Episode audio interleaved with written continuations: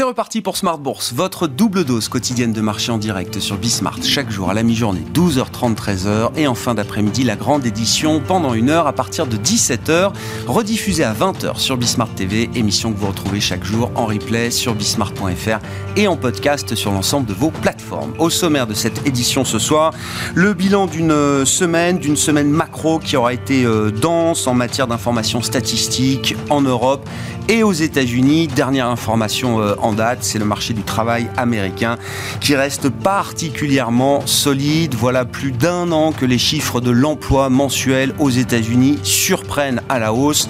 Les chiffres qui ont été publiés euh, en début d'après-midi pour le mois de mai ne font pas exception euh, à la règle, avec même un écart par rapport aux attentes, par rapport au consensus des économistes qui est spectaculaire. Le consensus médian, moyen attendait 180, 190 000 créations d'emplois aux États-Unis le mois dernier. On est à plusieurs écarts types au-dessus de cette moyenne, puisque les États-Unis, en première estimation en tout cas, ont créé 339 000 emplois au mois de mai, ce qui est un chiffre évidemment spectaculaire, peut-être même un des chiffres hors normes qu'on peut avoir pour le marché du travail euh, américain.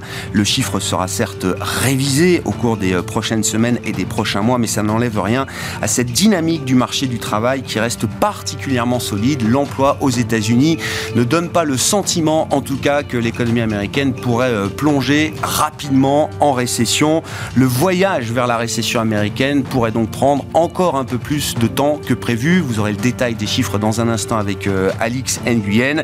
Ce chiffre aura forcément hum, des implications en matière de, de politique euh, monétaire avec à minima un débat qui sera certainement très ouvert au sein du FOMC sur l'idée d'une pause ou d'un nouvel ajustement à la hausse qui serait rendu nécessaire par ces chiffres d'emploi.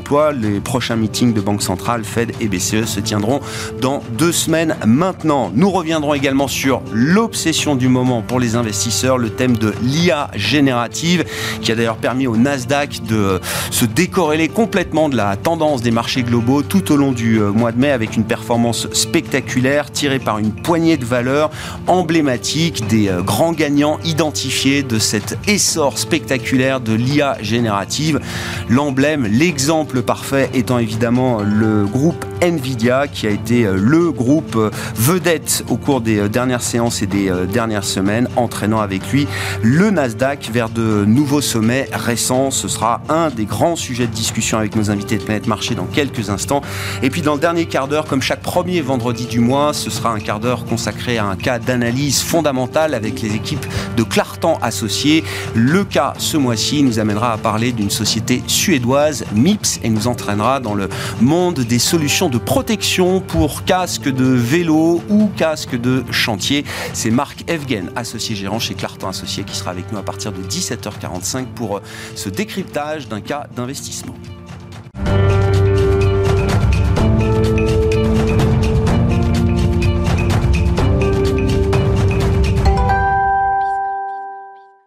Les infos clés du jour sur les marchés en cette fin de séance en Europe. Tendance, mon ami, chaque soir avec vous en ouverture d'émission. Alix Nguyen, après un mois de mai qui aura été un mois de consolidation, le mois de juin, depuis hier, a très bien démarré sur les marchés avec des indices actions euh, en Europe qui sont en belle hausse en cette fin de semaine. Oui, le marché euh, digère la nouvelle d'un marché du travail américain qui reste très robuste. En mai, l'économie du pays a enregistré 339 euh, 000 nouveaux postes de travail. C'est bien plus qu'anticipé. Taux de chômage s'est élevé à 3,7%. Le salaire horaire moyen a progressé de 0,3% d'un mois à l'autre. On remarque que les rendements obligataires américains se tendent. Et puis, autre conséquence directe, l'euro recule face au dollar. Et puis, euh, soulagement général quant au dossier du plafond de la dette américaine. Le marché peut enfin clore le chapitre après l'adoption euh, par le Sénat d'une loi bipartite. Elle permet aux États-Unis d'éviter euh, ce qui aurait été un premier défaut de paiement. Côté valeurs américaines, la société Lulumoon Athletica bondit à Wall Street grâce au relèvement de ses prévisions de vente et de bénéfices. Dans son sillage, l'action Nike grimpe. Et puis on retiendra également le petit stress du jour dans le monde des télécoms et des télécoms américains notamment avec le rapport qu'Amazon est en train de réfléchir à une offre de téléphonie mobile. Et oui, le groupe a pour projet de mettre en place euh, une offre de téléphonie mobile pour euh, fidéliser ses membres Prime à bas coût, voire gratuitement. Euh, Orange recule, mais la chute la plus impressionnante est à Francfort avec Deutsche Telekom. BT Group et Telefonica reculent aussi. En Europe, les immobilières sont dopées par les spéculations sur le groupe suédois SBB. Selon Bloomberg, SBB en difficulté financière suscite l'intérêt de plusieurs investisseurs dont le gestionnaire d'actifs euh, canadien Brookfield. Euh, le compartiment profite aussi euh, des informations selon lesquelles la Chine prépare de nouvelles mesures de soutien pour le marché immobilier. Côté matières premières, enfin, les prix du pétrole poursuivent leur hausse avant la très attendue réunion de l'OPEP+, et profitent du retour du goût du risque chez les investisseurs. Le gaz, en revanche, reprend sa baisse. Lundi, il y aura la publication des indices définitifs PMI d'activité dans les services en Chine, en zone euro et aux États-Unis. On suivra aussi les nouvelles annonces d'Apple. Tendance, mon ami, chaque soir, les infos clés de marché, le résumé de la séance avec Alix Nguyen à 17h en direct dans Smart Bourse sur Bismart.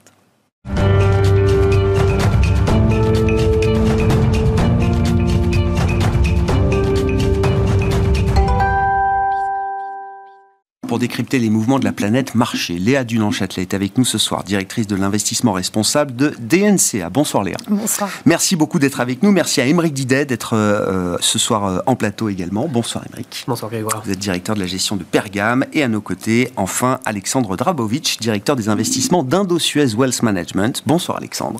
Bonsoir Grégoire. Ravi de vous accueillir pour cette première participation à, à Planète Marché. Vous avez droit à la parole pour commencer ce tour de table, euh, Alexandre. Je voulais qu'on dise un mot quand même de, l'emploi américain, de toute la série de données macro qu'on a pu avoir d'ailleurs côté américain à deux semaines de la prochaine réunion et décision de la Réserve fédérale euh, américaine. C'est vrai que sur le front de l'emploi, euh, tout le monde attend de voir un, un refroidissement. Enfin, non seulement il n'y a pas de refroidissement, mais on a l'impression qu'on est toujours dans une forme de tension, voire de surchauffe, en tout cas en matière de création d'emplois dans ce rapport mensuel euh, américain. 339 000 emplois créés, ça nous place quand même dans des chiffres qui restent relativement hors norme, euh, il faut le dire, Alexandre. Oui, tout à fait. Alors le, résultat est spectaculaire. Il y a des révisions, ensuite euh, également sur les séries précédentes. Mais finalement, c'est l'un des rapports les plus bizarres qu'on ait connus ah. dans l'emploi ces derniers temps, parce qu'on parlait de ça, on a le taux de chômage qui a fortement progressé. Hmm. Alors, il a progressé de 3,4 à 3,7, ce qui historiquement reste très très bas. Malgré tout, avec une telle croissance du nombre d'emplois, on peut se poser la question comment peut-on avoir un taux de chômage qui augmente? Alors, l'une des théories, mais là, je pense qu'il y aura beaucoup d'économistes qui vont écrire dans les jours à venir, parce que en général, on, trouve toujours la raison. A posteriori Voilà, exactement. Plus facile. Mais euh, voilà, en discutant avec une de mes collègues américaines, elle me disait, ben, il y a peut-être aussi le fait que beaucoup d'Américains recherchent un second emploi, ah. avec une certaine détérioration finalement de leurs conditions de salariés, soit parce que l'inflation aujourd'hui veut dire que vous avez besoin de trouver un second job pour augmenter votre pouvoir d'achat. C'est l'une des thèses éventuellement retenues. Mais moi, ce que je retiens quand même dans, dans ce chiffre, c'est qu'on a quand même une économie américaine extrêmement résiliente. Le consommateur mm. américain est très résilient. Pourquoi? Parce que l'adage aux États-Unis, c'est j'ai un job, je suis heureux. Et, eh Et aujourd'hui, finalement, ça se concrétise dans une économie qui va plutôt bien. Hmm. On a totalement oublié le stress financier hmm. euh, du mois de mars.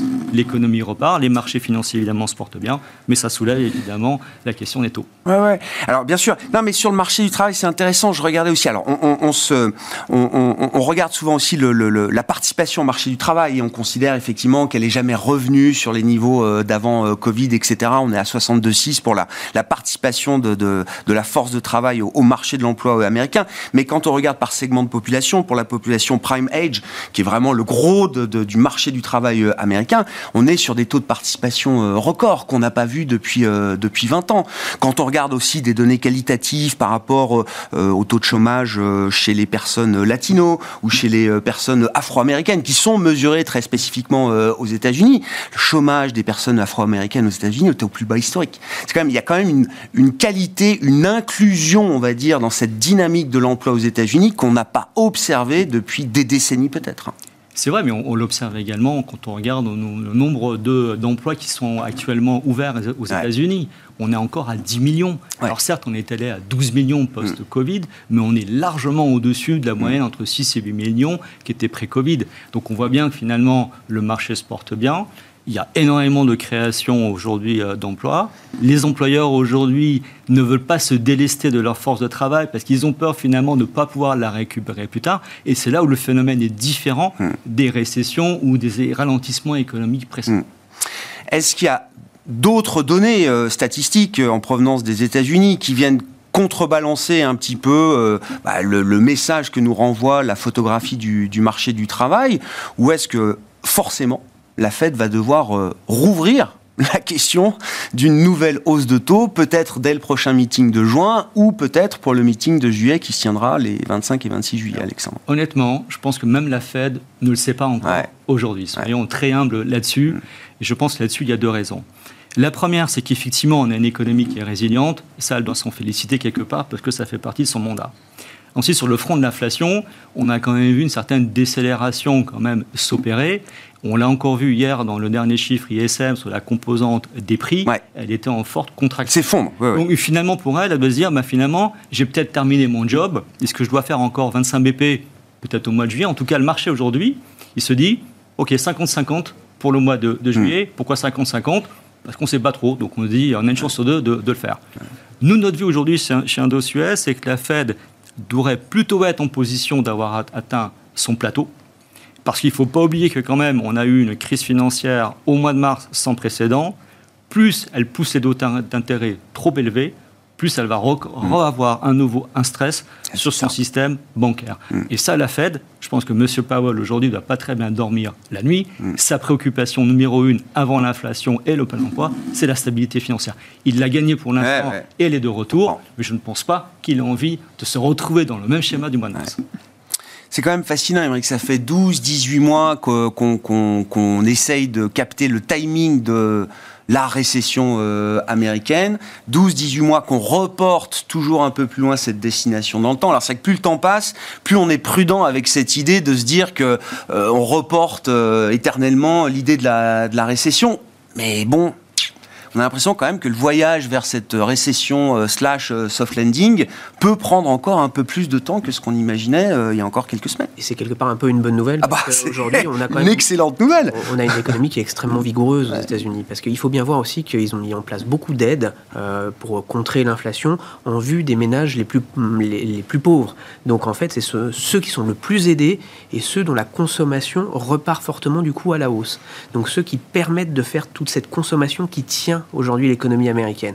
Et c'est ça qui permet à l'économie d'être, euh, d'avoir cette résilience qu'on connaît aujourd'hui et qui en plus est aidée par un deuxième phénomène, qui est le phénomène des marchés financiers. C'est autoréalisateur, hein, mm. clairement, mais, mais ça joue énormément aux États-Unis, puisque quand les marchés financiers vont bien, euh, le consommateur qui a quand même puisé euh, pendant ces trois dernières années énormément dans son épargne, aujourd'hui ce qui lui reste en tout cas d'épargne, quand au moins ça va bien, c'est une très bonne nouvelle pour, euh, pour, pour soutenir l'économie américaine. Donc aujourd'hui, récession par récession, euh, c'est très dur à dire. Par contre, ce qu'on voit, c'est qu'on arrive quand même, quoi qu'on en dise, normalement, à la fin de la période de hausse de taux. Elle a été extrêmement rapide, d'une violence sans nom, mm. parce que c'est jamais arrivé qu'on monte les taux aussi vite, aussi fort aux États-Unis. Euh, ça a tenu, L'emploi a tenu, on le voit encore aujourd'hui, c'est génial. L'emploi tient très très bien. On est sur des niveaux euh, qu'on aurait tous rêvé d'avoir avec une, telle hausse de taux aussi rapide. Donc, euh, donc pour nous, on est plutôt à se dire, euh, bah, next step. Et c'est ce que disent les marchés aujourd'hui. Le marché américain qui continue de monter, qui est, qui est aujourd'hui avec un Nasdaq certes à 30% de hausse, ou même un S&P presque à deux chiffres. Il faut être clair, le marché continue d'être très vigoureux parce qu'il regarde l'étape d'après. L'étape d'après, c'est quoi? C'est, bon, bah, on aura peut-être peut-être micro-récession, peut-être un super soft landing, mais en tout cas, euh, pour le moment, l'économie va bien et euh, finalement, euh, on va s'en sortir. Et ça veut dire qu'il y a un moment donné, on va commencer à parler le, gros mot qui est aujourd'hui baisse de taux. Mm. moi, je pense pas que ça sera contre, contrairement à ce que beaucoup disent. Bah non, c'est un pricing de baisse de taux qui s'est quand même un peu épuisé, un peu évaporé au fur et à mesure des données qu'on peut avoir depuis quelques jours, quelques semaines. Hein. Mais il y a un moment, on va plus parler de, plus du tout parler de hausse de taux, on parlera plus que quand est-ce qu'on va baisser les taux Et ça, euh, je ne pense pas que ce soit forcément pour cette année, mais à mon avis, on risque d'avoir quelques surprises. Hmm. Et ça, c'est super bon. Et c'est un autre super soutien euh, au marché financier. C'est compliqué, hein, parce que c'est vrai que le, voyage continue. En même temps, on sait que les, moments de rupture peuvent arriver, que tout n'est pas toujours linéaire dans la, macroéconomie, euh, Léa. Mais enfin, c'est compliqué quand on réfléchit à différents scénarios d'écarter une probabilité importante pour un scénario de soft landing euh, ah bah, je à ce stade. Hein. D'accord, et je, partage ce, qui ce, qui vient d'être dit. Forcé de constater, je pense, malgré les chiffres, qu'on arrive quand même sur la fin de cette hausse des taux. Et je, mm. suis tout à fait d'accord sur le fait que les États-Unis, Powell va être extrêmement prudent. Je pense qu'en fait, tout ça est une bascule extrêmement fine à trouver. Oui, d'ailleurs, le marché intègre un possible nouvel ajustement de 25 points de base, estimant que ce sera le dernier. Exactement. Le marché se dit pas on repart pour un cycle de hausse de taux ou encore un chemin euh, long devant nous. Et nous parlons de 25 points de base. Rappelons-nous de quoi on parlait l'année dernière. Donc finalement, c'est vraiment l'épaisseur du trait. Et c'est précisément parce que je pense que les chiffres sont bons, finalement, c'est une bonne nouvelle. Donc, euh, ne touchons pas trop à cet équilibre, ça a l'air de fonctionner. Et alors, par Laissons le temps faire les choses. Bah, bien sûr. Par contre, effectivement, euh, cette récession-là, je suis d'accord, elle, s'éloigne. Elle s'éloigne aux États-Unis, alors qu'il y a trois mois, c'était là où on l'a pensé la plus près. Hein. Q2, Q3, peut-être maintenant Q4.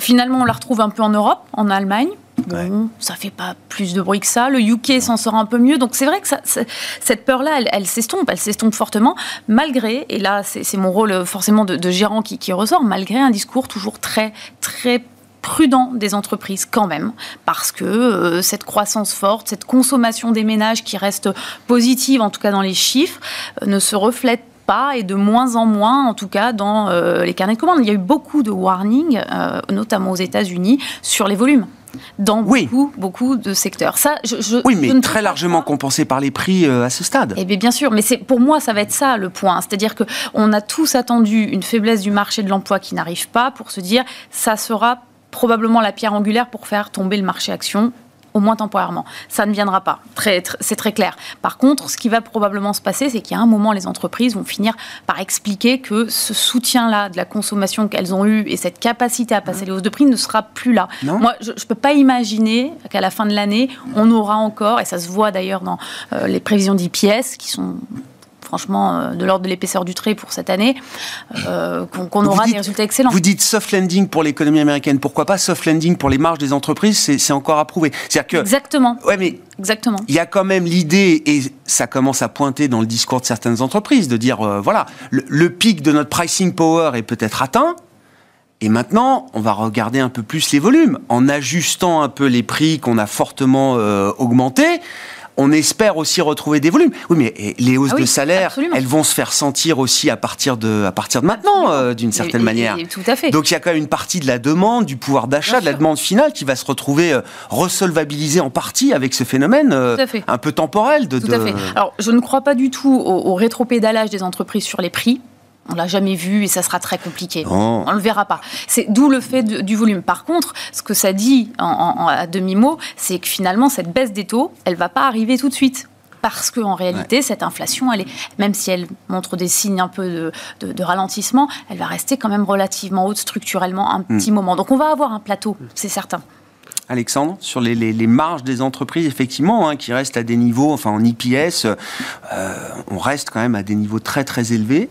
Euh, on peut avoir un soft landing des marges euh, aussi des entreprises, ou c'est plus, c'est plus risqué d'imaginer ce phénomène Pour être un peu provocateur, c'est un peu ce fameux mirage qu'on avait tous sur la récession économique, la récession des profits, l'effondrement des, des marges des entreprises. Rien de tout ça n'est arrivé. Donc il y, a deux grandes leçons, hein, selon moi, hein, sur la, saison des résultats de manière générale. C'est qu'à l'inverse du monde des taux, on raisonne en réel, sur les actions, on raisonne plutôt en nominal. Bien sûr. Et effectivement, alors, il peut y avoir de la controverse sur la façon dont les entreprises ont mené l'inflation et l'augmentation de leurs prix. Donc effectivement, on a une croissance du chiffre d'affaires, on n'a pas un effondrement derrière des marges. Donc finalement, on a des profits qui sont en train de croître plus ou moins la vitesse de l'inflation. Hmm. Qu'on se retrouve finalement à des actions. Bah, on disait dans, les, dans, les, dans les livres académiques euh, que euh, dans des régimes d'inflation plus ou moins stables, et eh ben, les, les entreprises investir dans les sociétés bien sûr. en côté en bourg, c'est une façon de se contre l'inflation. Effectivement, la question va être est-ce qu'on va préserver ces marges? En tout cas, quand on écoute les entreprises, il y, a, il y a certaines évidemment qui font des avertissements sur les résultats. Globalement, elle reste confiante. pour rebondir sur l'un des sujets que vous voulez aborder plus tard, mais je regardais tout à l'heure des, chiffres incroyables. On regardait la baisse euh, des entreprises qui font référence à la récession ou à l'inflation dans leur transcript euh, des résultats. Ouais. Ça a été divisé par deux ah sur, sur cette saison de résultats. Alors en miroir, évidemment, celui qui a explosé, Intelligence L'IA, bien sûr, oui. Mais ce une fois par minute. De voir, finalement, avant tout le monde se focaliser en disant à chaque fois on prononce le mot récession, alors qui est toujours présent quand on regarde le résultat des bancaires ou du secteur immobilier, eux, évidemment, la préoccupation, évidemment, c'est la récession, mais le reste des secteurs, aujourd'hui, ils n'en parlent plus. Hmm. Ouais, intéressant. Hein. Bon, euh, est-ce qu'il y a un mot à dire aussi? Alors peut-être c'était un des faits macro de la semaine, la, marche à la baisse qu'on a pu observer sur l'inflation en zone euro euh, cette fois. Euh, euh, bon, c'était le cadeau d'anniversaire pour les 25 ans de la BCE. Hein exactement, Est-ce que ça peut se reproduire? Est-ce qu'on est sur la bonne voie? Est-ce que ça soulage un peu tout le monde de, voir enfin ce, cycle de désinflation peut-être vraiment commencer aujourd'hui euh, en Europe? Il s'est enclenché un peu partout dans le monde. Il n'y avait pas de raison qu'en Europe il ne soit pas euh, également présent. plusieurs phénomènes. Hein. Évidemment, il y a les matières premières qui sont beaucoup plus, beaucoup plus faibles déjà. Et puis, c'est les premiers effets quand même, même si elle a eu évidemment beaucoup de retard, Madame Lagarde. pour le coup, on commence à avoir aussi les effets des hausses de taux. Donc ça se traduit euh, sur l'inflation, tant mieux. Euh, et c'est surtout partout euh, dans, la, zone euro. Donc, pour le coup, c'est une très bonne nouvelle. Donc là aussi, on a des économies en Europe qui tiennent aussi très très bien. Rappelez-vous, avant tout ça, avant la, guerre en, Ukraine, et il y a, plus d'un an, l'économie européenne nous surprenait par sa vigueur et justement par son marché de l'emploi, sa croissance. on était plutôt très serein. Mm. on retrouve un peu ce, ce, ce côté résilience euh, que peut avoir l'Europe, qui a très bien subi euh, cette période-là, qui, a, bien encaissé. Et euh, finalement, aujourd'hui, ben, on voit le chiffre d'inflation est parfaitement dans la tendance, donc baisse de, baisse de l'inflation. Donc là aussi, on va dans le bon sens. On ne pense pas là aussi que la Banque Centrale Européenne va devoir peut-être quand même encore faire un petit effort. parce que, évidemment, le retard qu'elle a, il va falloir mmh. qu'elle l'assume. Mmh. donc, donc il va falloir quand même continuer cette, cet effort qui doit être fait en Europe mais il sera productif des mêmes effets. C'est-à-dire qu'on va avoir une poursuite de la baisse de l'inflation et euh, du coup une économie qui va s'en sortir relativement bien aussi en Europe. Et ça, c'est une bonne nouvelle. Donc ça veut dire que, euh, grosso modo, l'emploi va être bon et euh, que la croissance, bah, on va peut-être aussi éviter, les, en tout cas la hard recession. On peut, pour le moment en tout cas, mettre ce scénario de côté et tant mieux, encore une fois, tant mieux, regardons devant et devant c'est plutôt pas forcément un horizon extrêmement clair parce qu'évidemment il va y avoir des surprises, mais en tout cas, euh, c'est plutôt beaucoup mieux qu'il y a trois mois. Hmm.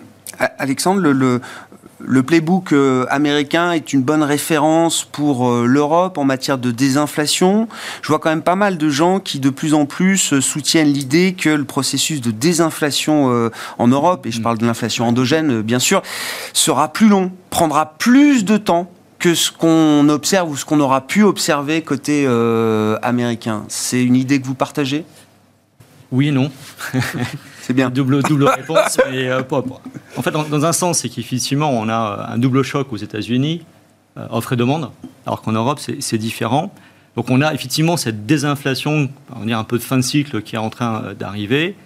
Là où on est en retard euh, en fait en Europe, ce qui est différent en fait des États-Unis, les États-Unis ont un marché du travail extrêmement flexible qui s'ajuste très très vite au niveau des salaires. Donc il s'ajustait il y a bien longtemps. En Europe, les négociations salariales, elles sont beaucoup plus longues, elles sont des fois douloureuses également.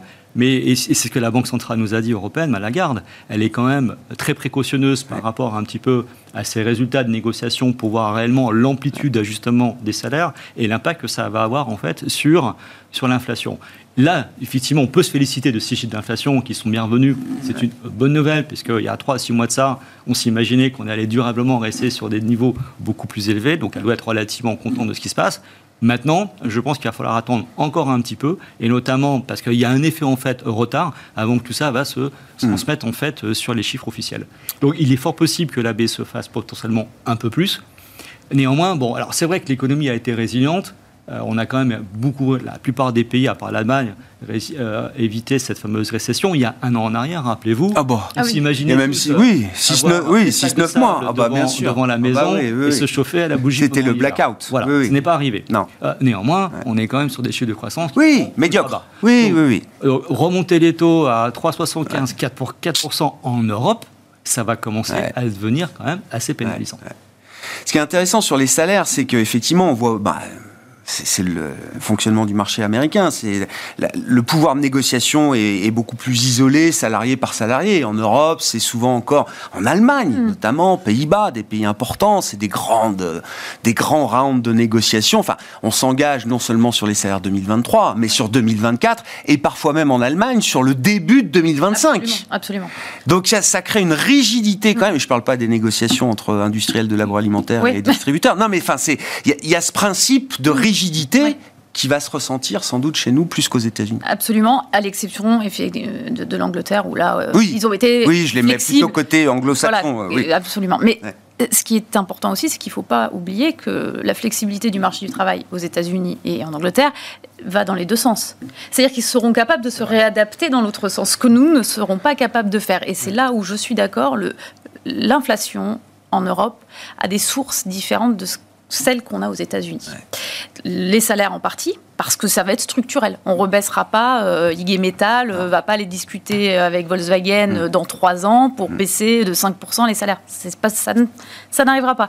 Et il y a l'énergie. Il y a l'énergie qui est quand même encore un sujet. Et donc, ça, ça plaide quand même pour un asserrissage beaucoup plus long, je suis tout à fait d'accord, en Europe qu'aux États-Unis. Mm. Bon, venons-en à l'autre euh, obsession du moment. Donc il y a l'inflation toujours, et puis l'IA générative. Donc euh, avec le moment, alors c'est un analyse de Forrester qui décrivait ça l'automne dernier. Donc ça remonte déjà euh, l'émergence de ChatGPT dans nos vies, qui était perçu comme le moment iPhone de l'intelligence artificielle. Je trouve que la comparaison est très pertinente, très très parlante. On n'a pas inventé l'IA avec ChatGPT. En revanche, on a ouvert les yeux du monde sur les usages et les applications potentielles que ce genre d'outil va pouvoir euh, nous, apporter. Euh, comment vous regardez ce phénomène Le battage médiatique, l'envolée de quelques stocks spécifiques essentiellement sur le marché américain euh, aujourd'hui? Est-ce que c'est déjà un moment bullesque Est-ce que c'est l'ouverture d'un thème qui va nous accompagner pendant des années et qui sera beaucoup plus large que simplement le thème tech Nvidia que tout le monde a en tête aujourd'hui? Émeric tout à fait. Alors aujourd'hui, c'est un phénomène, euh, c'est à regarder de très très près parce que ça, ça, ça distorde totalement les indices. Euh, aujourd'hui, il faut bien regarder que sans l'intelligence artificielle, sans Nvidia et compagnie, euh, si on enlève les cinq euh, valeurs liées à ça dans le S&P 500, notre S&P 500, il fait péniblement une performance légèrement positive depuis le début de l'année. Mm, mm, mm. Donc déjà, il faut, c'est pour ça, rien que pour ça déjà, on est obligé de regarder ce phénomène-là. Deux, est-ce qu'il y a un phénomène de bulle ou pas? Qui est concerné? Ça, c'est vraiment le deuxième sujet. on parlait de la première bulle Internet. Là maintenant, on va peut-être parler de la deuxième bulle bah euh, aujourd'hui euh, technologique, dans le sens où euh, on risque d'avoir, on a tous les phénomènes aujourd'hui qui se sont passés en, 2000. On mettait .com en 2000, on était dans, le, dans, le bon, dans le bon côté de la côte. Et derrière, on finançait des entreprises qui n'étaient pas rentables, des industries qui n'étaient pas rentables, qui n'avaient pas encore prouvé leur efficacité. Aujourd'hui, on est un peu dans la même histoire avec, avec l'intelligence artificielle pas mal de professeurs de sciences et, euh, autres nous disent euh, c'est un phénomène qui va potentiellement euh, modifier l'environnement économique, notre façon de travailler, la création de valeur va être modifiée, mais ça va prendre du temps. Hmm. c'est vraiment quelque chose d'important. Il va y avoir des gagnants. Ça, c'est ce que nous a appris le passé, c'est que de temps en temps, il faut investir sur les gagnants. Ça, les leaders, euh, ça peut marcher. Je vous passe Apple, Google et compagnie euh, dans les années 2000. Finalement, c'est les grands leaders d'aujourd'hui. Euh, c'est marrant, mais on retrouve les mêmes aujourd'hui. On retrouve Google, on retrouve Microsoft, on va retrouver ces, géants. Et donc aujourd'hui, notre but, ça va être de dire bon, bah voilà, il se passe un phénomène qui est extrêmement important. faut pas le négliger, faut pas le mettre de côté. Il euh, faut chercher les, euh, les gagnants de demain. Donc aujourd'hui, évidemment, on a vu euh, Nvidia. Mais aujourd'hui, la liste des, des, valeurs qui sont touchées par l'intelligence artificielle, on commence à avoir une liste avec Palantir, avec donc Microsoft, Google, Nvidia, Apple, Amazon. On, commence à faire la liste. en Europe, on aura peut-être les fabricants de semi-conducteurs. et puis on regarde quelles sont les, les, les valeurs qui vont être, mm. qui vont être concernées. On voit par exemple dans le, dans le secteur de la santé, l'imagerie médicale nous dit tout de suite, on va être extrêmement impacté par l'intelligence artificielle, ça va nous aider énormément. Donc, euh, très bien, on va aller chercher ces, valeurs-là parce qu'on sait que les marchés financiers sont capables, euh, certains disent euh, le terme overshooter, sur, Ah, bah l'enthousiasme boursier, oui, il est parfois un peu. si on, passe, si on immédiat. Pas, on ne participe pas à ces phénomènes-là, on en revient à ce que je disais il y, a, une minute les indices ne font pas de performance. Il faut être sur ces, ces valeurs-là. Si on fait de la gestion active, on doit participer aujourd'hui à cette, à cette envolée de, titres. Mais, mais c'est un vrai thème. C'est-à-dire que c'est pas. alors, je, sans remonter à, au dot-com, mais euh, le pass, euh, blockchain, crypto, métavers, moi encore une fois, je l'ai raconté tout au long de la semaine, je me souviens d'une séance il y a quelques années où Carrefour publie un communiqué au moment blockchain, hein, donc euh, pour dire, nous dans la logistique aussi, on utilise la blockchain.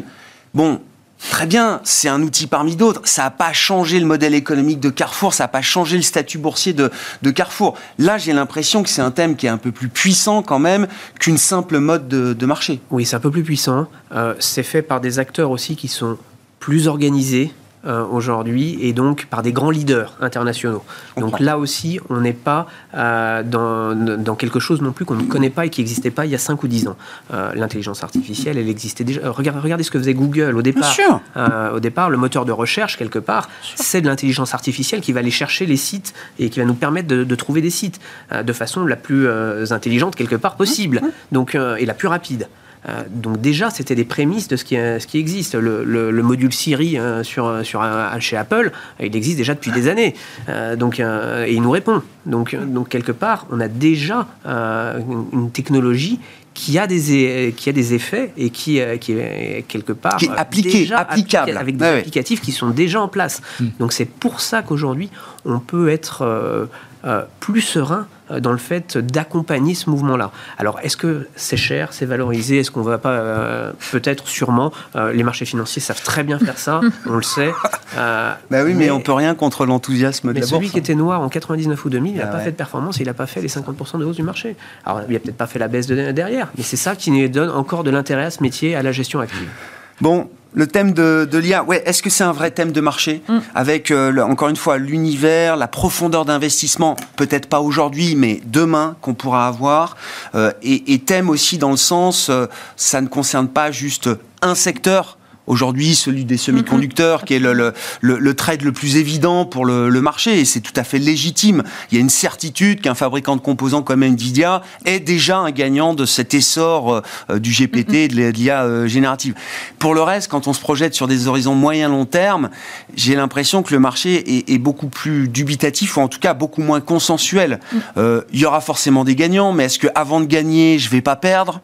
Et si je perds, est-ce que je vais pas rester pénalisé longtemps avant de trouver une manière de profiter, moi aussi, de, l'IA, et bien au-delà des secteurs euh, technologiques. C'est un thème qui va au-delà de la tech euh, aujourd'hui. Euh, Ai-je le droit de dire en introduction que j'ai du mal à utiliser mon téléphone et l'intégralité de toutes les applications que j'ai? Donc tout ça est très nébuleux pour moi. C'est juste pour placer le contexte. Et justement, prendre un tout petit peu de hauteur. D'abord, dans la philosophie, on est dans une logique totalement disruptive. C'est schumpeterien, cette approche. De se dire, est-ce que si ça marche, est-ce que si ce qu'on nous vend, c'est-à-dire l'intelligence artificielle, en quoi c'est différent de la blockchain, par exemple, c'est tout simplement parce qu'on est en train de dire qu'il y aura des cerveaux qui pourront fonctionner à la place des cerveaux humains demain pour faire les choses mieux, plus vite, avec moins d'erreurs. C'est ça la promesse, à laquelle on n'est pas encore arrivé. Non. Hein, mais le chemin, c'est celui-là. Donc effectivement, si ça fonctionne, c'est révolutionnaire. C'est ça le concept. C'est révolutionnaire partout. Ça, c'est aussi une grande nouveauté. C'est-à-dire que la, médecine, effectivement, mais euh, parlons avec Dassault Systèmes de ce qu'ils font avec leur acquisition Medidata, euh, qui date déjà il y a 4 ou 5 ans maintenant. Euh, c'est exactement ça. Donc, c'est pas nouveau. Et il y en a partout. Il y en a effectivement beaucoup dans la médecine. On parlait du big data. c'est un peu les prémices, le big data, de, toute cette intelligence artificielle. On a réuni la donnée. On a fait des clouds et maintenant on va, on va l'analyser et on, va réfléchir. Google avec sa, sa voiture autonome, c'est ça aussi. Mais elle est toujours pas sortie vraiment, la voiture autonome. Non. Et ça fait, allez, presque 10 ans. Donc ça va être un temps très très long. Pour revenir sur le sujet boursier pur, bah, c'est comme la biotech.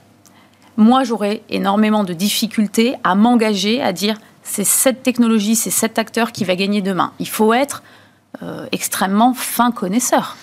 Et il faut être capable de savoir quelle sera la technologie gagnante demain. Donc ça, ça va être encore, à mon avis, d'un point de vue boursier, très dangereux. Mm. En revanche, il est forcé de constater que tous les grands acteurs ont été embarqués dans cette hausse. En Europe, nos trois leaders, on va commencer par ASML, Dassault Systèmes, STM, ils sont tous partis avec la hausse. C'est super, ça veut dire qu'on peut jouer la thématique en allant sur des grands acteurs solides qui sont exposés au Oui, c'est ça Là, c'est pas de la bulle.com, quoi. C'est des boîtes établies, c'est des business models qu'on connaît. Euh. Exactement. Ils ont des, armées d'ingénieurs, ils vont développer dans leur coin, ils trouveront quelque chose. S'ils trouvent pas, ils chercheront. donc, moi, c'est plutôt ça qui va m'intéresser. Donc, ça veut dire quoi? C'est le, c'est le renouveau de la tech. Hein, de la hard tech. De la hard tech, exactement. Qu'on a délaissé l'année dernière et personne n'avait vu revenir et qui est revenu très très fort. Donc ça va être dur de suivre. Euh, je, pense, je pense après que le, le, thème qui va être important à, suivre, c'est quel va être le business model qui sera construit autour de ça. ChatGPT a été euh, montré comme euh, un outil extrêmement puissant qui est encore à parfaire, mais il y a un élément qui n'a pas été du tout abordé pour l'instant, c'est quelle est l'utilisation de la donnée qui est faite, comment cette donnée est sourcée, quelle autorisation on a pour aller la chercher, comment on la paye, à qui on la vend. Euh, mais personne s'est posé cette question. Par contre, tout le monde a dit, les grands acteurs qui utilisent de la donnée, euh, je parlais euh, de Reed Elsevier, qui est un acteur anglais qui consolide énormément de bases de données, notamment sur le juridique, mais aussi le médical, à destination des professionnels. Ils ont besoin de choses fiables, de choses qui sont... Donc, pour être fiable, bah, il faut payer parce qu'il faut contrôler. Donc, c'est super, ChatGPT, il faut que ça progresse et il faut construire un modèle d'affaires. Mm. Qu'est-ce que ça, qu'est-ce que ça vous inspire comme, euh, comme réflexion, euh, Alexandre? Est-ce que c'est déjà un thème de marché euh, qui va nous accompagner pendant plusieurs années? Est-ce qu'on en a déjà la conviction? Est-ce que c'est aussi un thème macro? C'est pas encore tellement abordé sous cet angle-là, mais voilà, tout le monde a l'intuition quand même qu'il y a un, progrès ou une marche technologique qui va quand même modifier pas mal l'organisation des entreprises, les workflows, le, le travail et donc, il y a quand même une question macro euh, qu'on sent venir.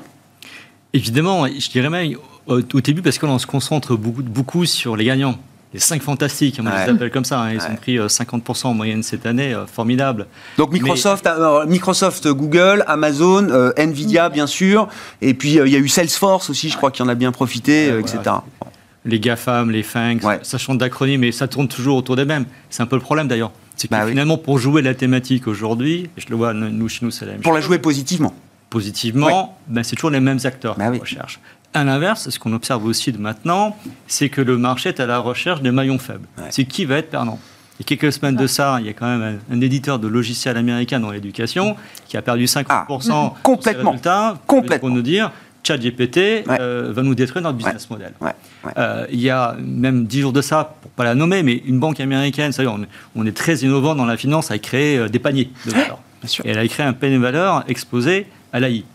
Et bien en fait, ça a été perçu par le marché comme étant les valeurs les plus à risque. Mais bien sûr. Et ce sont elles qui finalement se sont effondrées, alors que l'effet original était plutôt de dire, vous voulez vous exposer à une thématique acheter ça. Et en fait, les gens se sont dit, bah non, c'est ça qu'il ne faut pas avoir. Ça, il faut shorter ça. D'accord. Voilà. Ok. Donc il y a ce danger-là.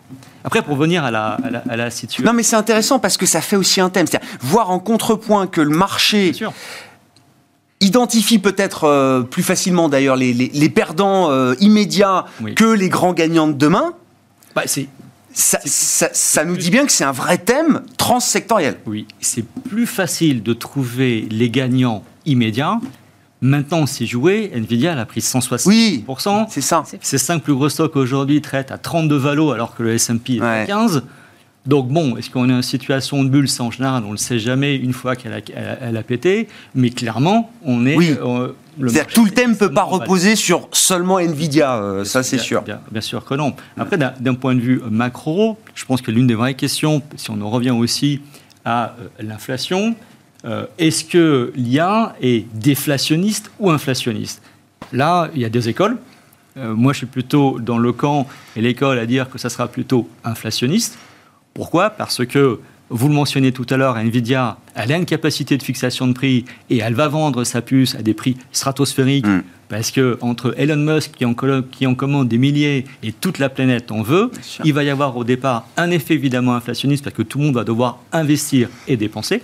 Sans parler des problèmes, évidemment, d'approvisionnement, parce que le silicone, il faut aller chercher plutôt en Asie.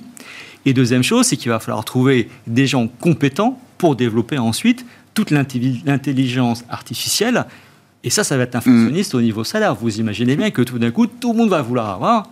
À l'époque, c'était le spécialiste G, maintenant, ça va être le spécialiste intelligence artificielle. Ouais. Ça peut être euh, dans un deuxième temps euh, déflationniste. Enfin, la question de la productivité, en tout cas, va se poser à un moment. Euh, et je réfléchis au, niveau macro, hein, parce qu'on va tous trouver des exemples, des anecdotes, effectivement, ah, j'ai gagné un temps de dingue, j'ai gagné de la productivité, etc. Euh, si ça reste localisé sur quelques métiers, quelques personnes, quelques groupes d'individus, euh, très bien. Mais euh, je, veux voir les choses aussi au niveau macro de ce point de vue-là. C'est vrai, bon, la tendance long terme, effectivement, ça serait plutôt déflationniste. Ça, on le verra, on verra dans le temps, hein, je pense à dire. Mais c'est un peu la, la, thèse, en fait, je dirais, qui est relativement simple. Mais il est certain que beaucoup d'acteurs vont pouvoir capitaliser sur l'intelligence artificielle. Raisonnons simplement, par exemple, dans le secteur bancaire.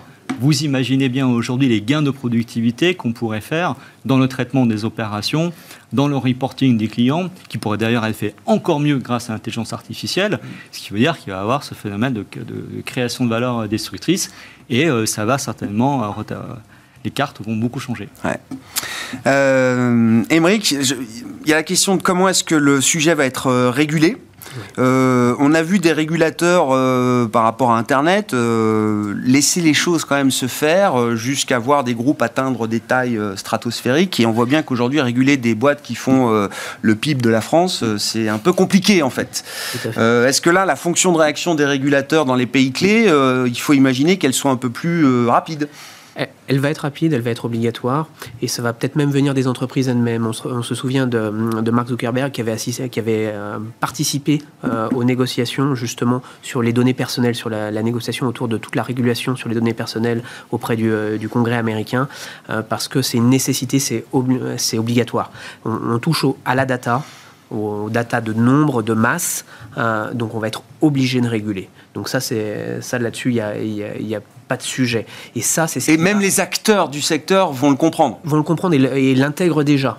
Euh, parce qu'aujourd'hui, euh, et c'est là où aujourd'hui on, parle beaucoup de data, on va aller chercher ceux qui maîtrisent la data et qui la maîtrisent aussi au niveau juridique parce que de la data, de l'en trouver en, version ouverte, euh, c'est bien, c'est simple, parce qu'on a euh, l'exemple américain très libéral où on a énormément de data disponible. Euh, c'est pour ça qu'on a plutôt tendance à penser que ce sont les Américains qui vont être les gagnants et qui seront les leaders là-dessus. Là où l'Europe a de la data, mais souvent maîtrise le côté beaucoup plus mm. fermé de sa data et essaie de la maintenir fermée. Et là où l'Asie a, pour le coup, euh, extrêmement peu de data mm. et donc risque d'être le perdant si on doit aller euh, dans l'intelligence artificielle euh, fournie à partir de data. Donc c'est là où on risque d'avoir des gagnants et des perdants. Mais encore une fois, la régulation, elle est obligatoire, elle va aller très vite, elle sera mise très vite sur le devant de, de la scène parce que regardez ce qui s'est passé sur les crypto-monnaies ça a été pareil. Tout de suite, on a les, les mm. qui sont arrivés. Attention, on va mettre, on va mettre le haut là. Mm. Euh, les banques centrales en ont très vite acheté pour comprendre comment ça marchait parce qu'elles ont vu qu'il y avait des risques derrière. On aura la même chose euh, pour l'intelligence artificielle et la data. Bon, ça va créer à, minima des nouveaux risques de controverse, de réputation pour les, entreprises. Elles vont accepter, c'est une régulation euh, peut-être immédiate dès le départ pour essayer d'encadrer. L'essor de ah cette euh, technologie ouais. En fait, je pense qu'on bénéficie de la courbe d'expérience de toutes, tous les essors technologiques qu'il y a eu par le passé où effectivement ça a, ça a été fait de manière très libérale et il a fallu rétro-pédaler pour se dire comment on encadre quand même tous ces abus, tous ces usages qu'on ne maîtrise pas très bien. Donc ça, je pense que c'est intégré dès le départ. Et je pense aussi surtout qu'on est dans un monde régulé. Hein. Oublions l'idée que le régulateur ne s'insère dans aucun secteur. Et, on l'a vécu là pendant trois ans, mais maintenant c'est partout. Je suis pas sûre qu'en termes de flexibilité, d'innovation, ce soit une bonne chose. Euh, je pense que les entreprises ont besoin de flexibilité pour pouvoir euh, évoluer et innover. Et ça va peut-être être ça le problème hmm. de l'intelligence artificielle. C'est-à-dire que si on pose des cadres extrêmement restrictif, où on donne la direction aux entreprises de là où il faut aller, comme on est en train de le faire pour l'automobile, en leur disant c'est cette technologie-là qu'il faut utiliser et pas l'autre, ben, la rentabilité sera pas la même, c'est certain. Donc euh, les niveaux de valorisation seront peut-être revus. Enfin, pour moi, le régulateur est là, c'est certain, et ça va forcément contraindre ces entreprises-là. On s'arrêtera là pour ce soir. Merci à vous trois d'avoir été les invités de Planète Marché. Léa Dunanchette, la directrice de l'investissement responsable de DNCA, Alexandre Drabovic, directeur des investissements d'Indo-Suez Wealth Management et Émeric Didet, directeur de la gestion de Pergame, qui étaient les invités de Planète Marché ce soir.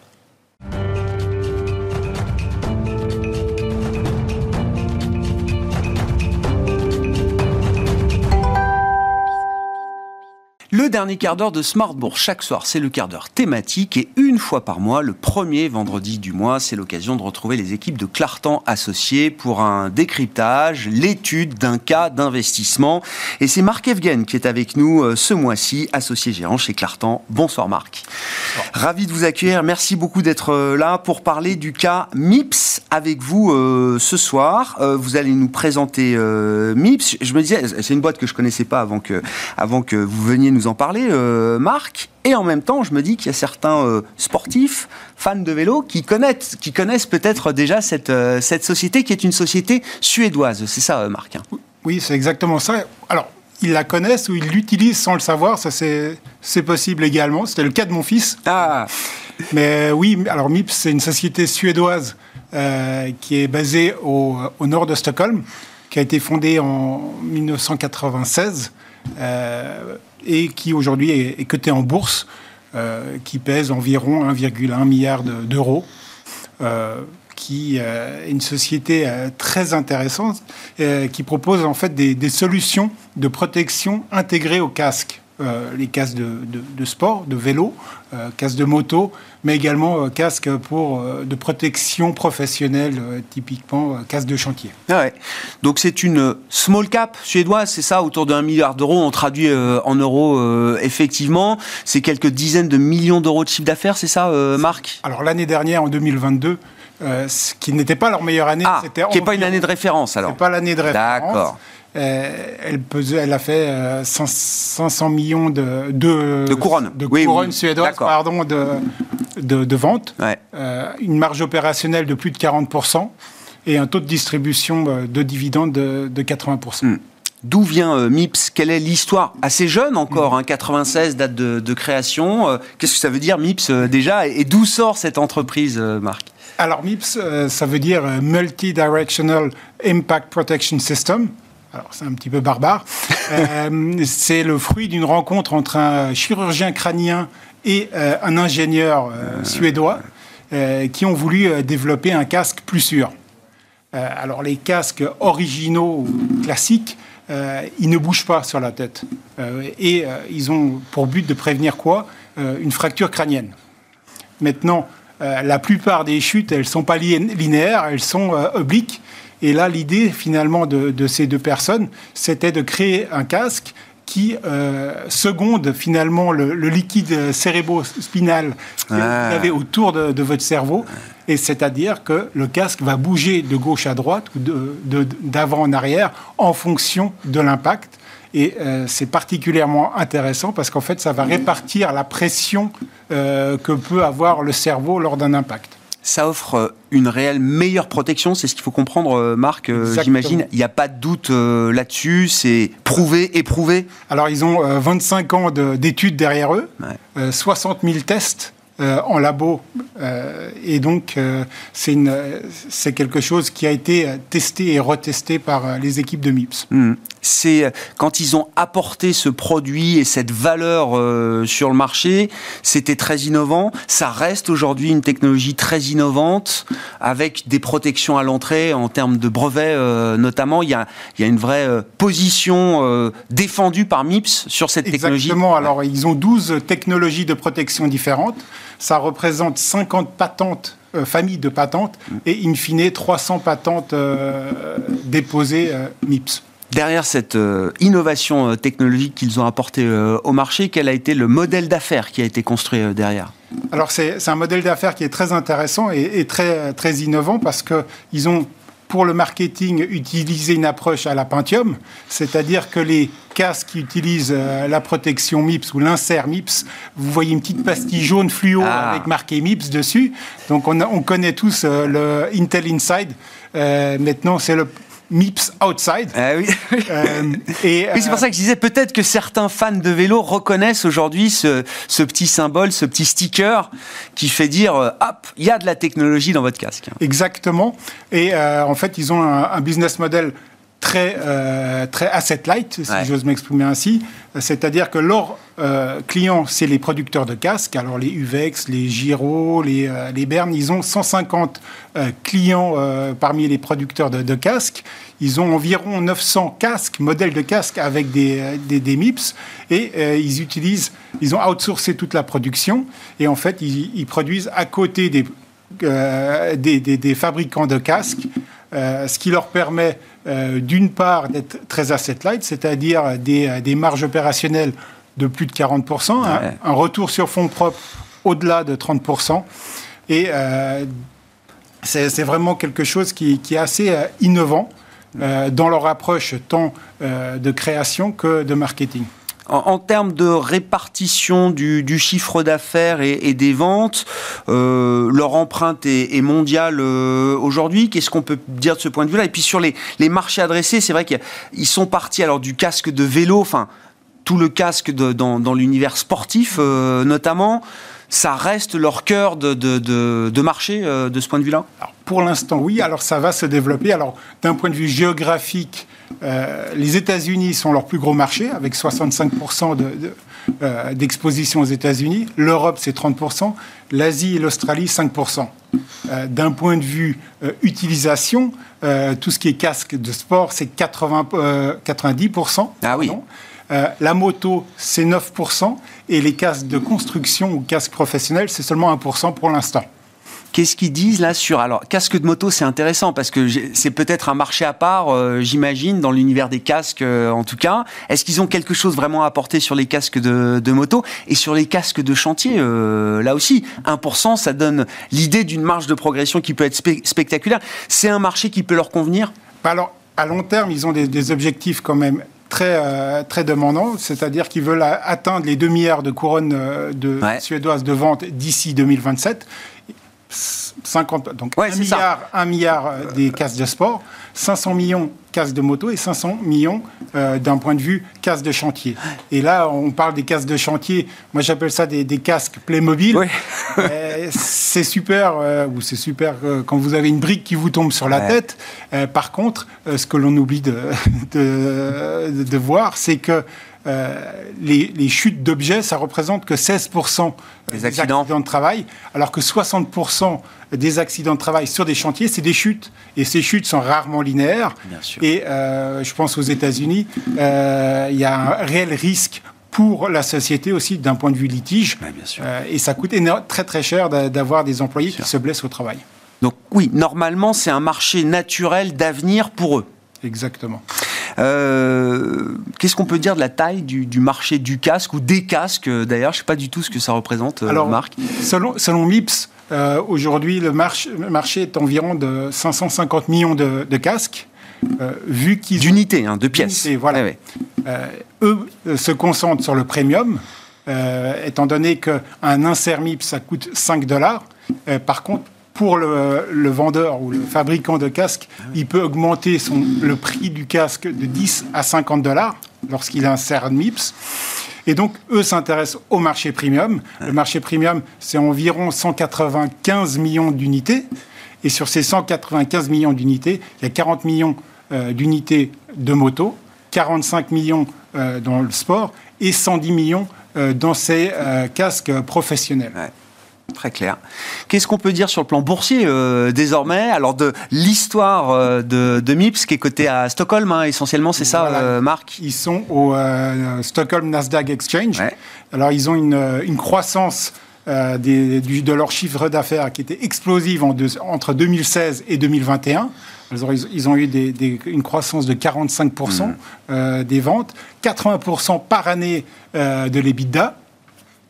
est arrivé euh, le Covid qui a encore accéléré la chose. On a eu un phénomène de surstockage dans les vélos, euh, dans les casques, etc. 2022 a été une année un peu difficile. Euh, si on regarde l'ensemble de l'année, vu que les ventes ont, baissé de 7%, maintenant si on regarde séquentiellement, on voit qu'au deuxième semestre, les ventes ont baissé de 45%. Ah. Donc il y a vraiment un retour, quoi, un setback, un vrai.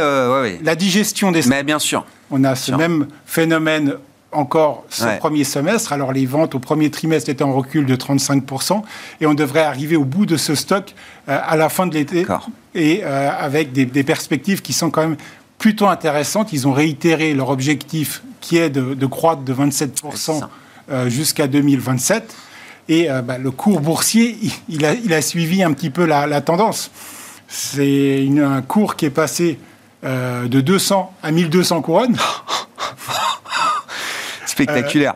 en quelques années, hein, c'est ça à peine. En, deux ans. En deux ans, x 6 en deux ans. Pour revenir à 300. Et euh, maintenant, on est en train de se stabiliser. Euh, cette période de d'extra-croissance euh, est un peu passée. maintenant, autour de aujourd'hui, il, se traite à 500, 550. Alors, c'est un stock qui est très volatile. Mm. Et de ce fait, il faut vraiment il faut y aller avec parcimonie, on va dire euh, ça comme ça. Le, le, poids dans la, la, gestion de, de, de, de, la position, euh, la, la, pondération, etc., sont des éléments, euh, j'imagine, importants, effectivement, aujourd'hui. Voilà, et, surtout le, le niveau d'entrée, parce que c'est un, un, une action qui se traite quand même à un multiple de 42 fois, donc c'est pas donné. par contre, s'ils délivrent sur la croissance, il y a vraiment un, boulevard devant eux dans tout ce qui est protection. Euh, c'est justifié, à notre avis. Effectivement, beaucoup d'entreprises, beaucoup d'activités, de secteurs d'activité ont connu alors le boom Covid et le, le, retracement parfois très très appuyé de plusieurs dizaines de pourcents euh, en l'occurrence en matière de, de, de, vente, de chiffre d'affaires, de, dynamique euh, commerciale. Eux, ils n'ont pas, c'est enfin c'est un blip quoi. Ils n'ont pas de, doute sur les, les, les méga trends porteurs qui soutiennent leur activité à terme. Le vélo, il y a eu un moment quand même de révélation du vélo qui est allé euh, euh, bah, chercher des, nouveaux clients, des nouveaux consommateurs, des populations qui avaient peut-être pas envisagé il y a quelques années de se mettre au vélo électrique, pour dire les choses euh, simplement. Ça, c'est un phénomène qui compte, j'imagine, pour. Alors, il y a clairement le, le trend du vélo, du vélo électrique, parce que effectivement, lorsque vous achetez un vélo classique, vous protégez, et, encore, il y a seulement 30% des personnes qui mettent un casque à vélo. Par contre, le vélo électrique, quand vous roulez à 30, 40 km/h, vous protégez un peu plus et, eh puis le prix du vélo est quand même plus important, donc vous êtes peut-être un peu moins regardant mm. sur le prix du casque également. Concrètement, comment vous gérez la position euh, chez, euh, chez Clartan? Donc, il est dans la stratégie small et mid cap, hein, c'est ça de, de Clartan, euh, Marc, le, titre MIPS. Mm-hmm.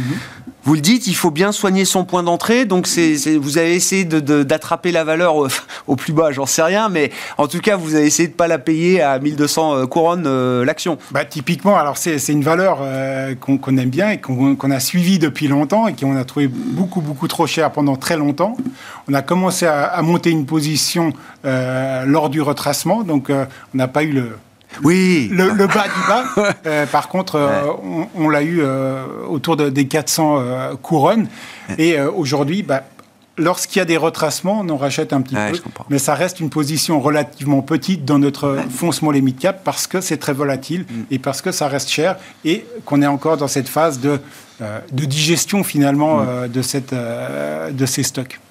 Merci beaucoup euh, Marc. Merci d'être venu nous parler de MIPS. C'était le cas, l'étude de cas euh, euh, d'investissement que nous vous proposions ce mois-ci avec les équipes de Clartan Associés et Marc Evgen qui était avec nous en plateau pour ce dernier quart d'heure de Smart Bourse associé gérant de Clartan. Voilà pour cette émission.